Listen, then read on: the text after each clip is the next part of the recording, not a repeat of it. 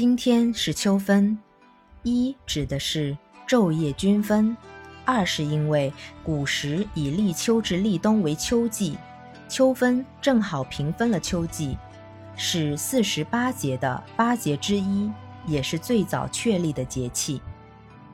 大自然无论是物候的显象，还是人身体的征兆，都在提醒我们要及时换一种活法。春生夏长。秋收冬藏，这是天地之间阴阳两种力量最大张力的拉扯与平衡。农事、身体和社会节律都需要跟自然节气学习，而对等与和谐是不可缺少的。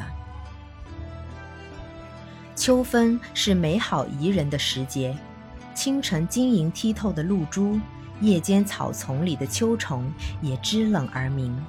农民看着金黄的稻谷颗粒归仓，享受着晨露与清风，分享着秋收的幸福。中国人把秋分过得入俗了，是因为古代中国人对物候的感受是细腻的，尽管秋色美好，但仍然明白好景不长。正如大地呈现粮食作物之后，一片萧条。一切都如俗话所说的：“秋后的蚂蚱蹦止不了几天了。”诗人为赋词章，只能强言：“天凉好个秋。”或者说：“自古逢秋悲寂寥，我言秋日胜春朝。晴空一鹤排云上，便引诗情到碧霄。”无论是物候的显象，还是人身体的征兆，都在提醒人们要换个活法，即进入不同于春夏的另外时空中去。这个节气的律令，既是告别，又是新生；既是告别旧的时空，又是进入了一个新的时空。从大自然的角度来看，无论如何寻找。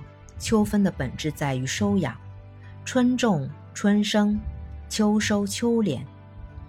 秋分意味着隐居避让，意味着独立不惧，通世无闷。有心的农民会在秋忙空闲之际检查修缮房屋，欧美勤劳的农民则会刷漆、换地板、换门窗，使房子焕然一新，以迎接冬天。秋分跟春分时的日地运动有一致性，只是运动的向量相反。对北半球的人们来说，春分时的感受跟此时的感受决然相反。春分时万物生长，踏上了征程，有无限的可能性；秋分时万物都在收敛，在告别，在隐居。在此意义上。秋分也在检验一年的收获，我们有什么可以归隐，同时又有什么可以献祭呢？